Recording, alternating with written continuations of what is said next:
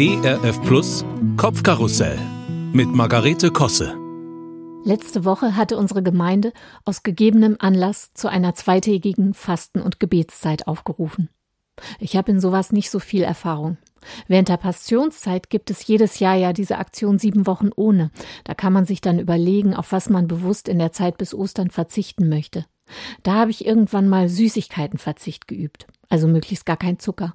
Da ich allerdings sowieso der Fraktion im Zweifel immer Chips angehöre, war das nicht besonders herausfordernd. In einem anderen Jahr habe ich auf Alkohol verzichtet. Und genau in diesen sieben Wochen gab es jede Menge Feiern. Irgendwann bin ich eingeknickt. So ein Quatsch.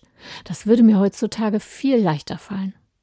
Ach ja, ich habe auch mal als Teenager eine Woche Heilfasten gemacht. Das war da gerade im Trend. Mein Bruder hatte ein Buch darüber mit Entlastungstag und Glaubersalzlösung und so weiter.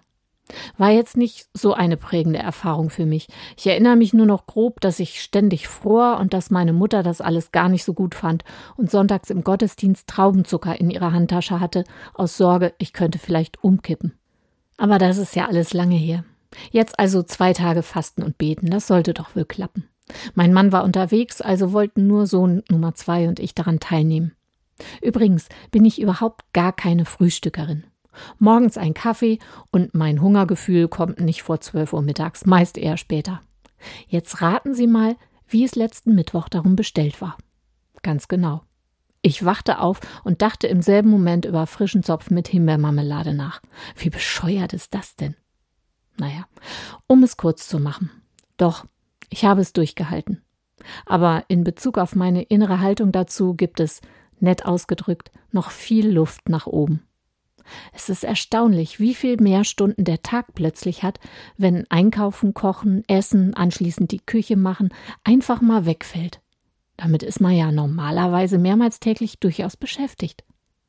Diese gesparte Zeit habe ich gefühlt, aber irgendwie verplempert. Ich wollte mich aufs Gebet konzentrieren. Aber es ist verrückt, was der Kopf dann stattdessen alles so anruckelt und meint, bedenken zu müssen. Alle möglichen Sorgen ploppten nacheinander auf. Über das Weltgeschehen, über die Problemchen im Alltag, über Hölzchen und Stöckchen. Das Ganze wurde erst besser, als wir rausgingen und während einer großen Runde durch den Wald gemeinsam laut beteten. Wieder zu Hause fing ich dafür sofort damit an, über meine Lieblingsessen zu meditieren. Meine Güte, das ist doch wirklich nicht Sinn der Übung. Der Herr soll wissen, dass es mir wirklich ernst ist mit meinem Anliegen. Am zweiten Tag war dann abends das Gebetstreffen in unserer Kirche. Ich fühlte mich schlapp, aber irgendwie auch sehr enthaltsam und heilig. Die anderen dort sahen allerdings allesamt ziemlich frisch aus, was mich sofort ein bisschen misstrauisch machte. Wahrscheinlich haben die bloß auf Gemüse verzichtet oder auf Netflix und gar nicht so richtig wie ich. Sicherheitshalber fragte ich gleich unseren Gemeindeleiter, warum er denn so frisch aussehe. Ich würde mich nach zwei Tagen ohne feste Nahrung doch recht schwach auf den Beinen fühlen.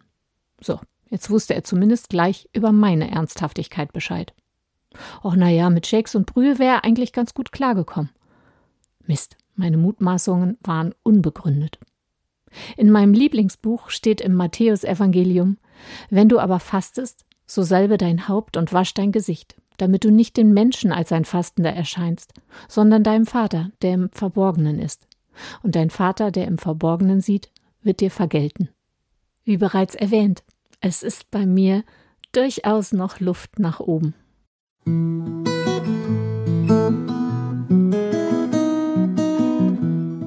Kopfkarussell von und mit Margarete Kosse. Auch in der Audiothek oder als Podcast auf erfplus.de. ERF Plus. Gutes im Radio.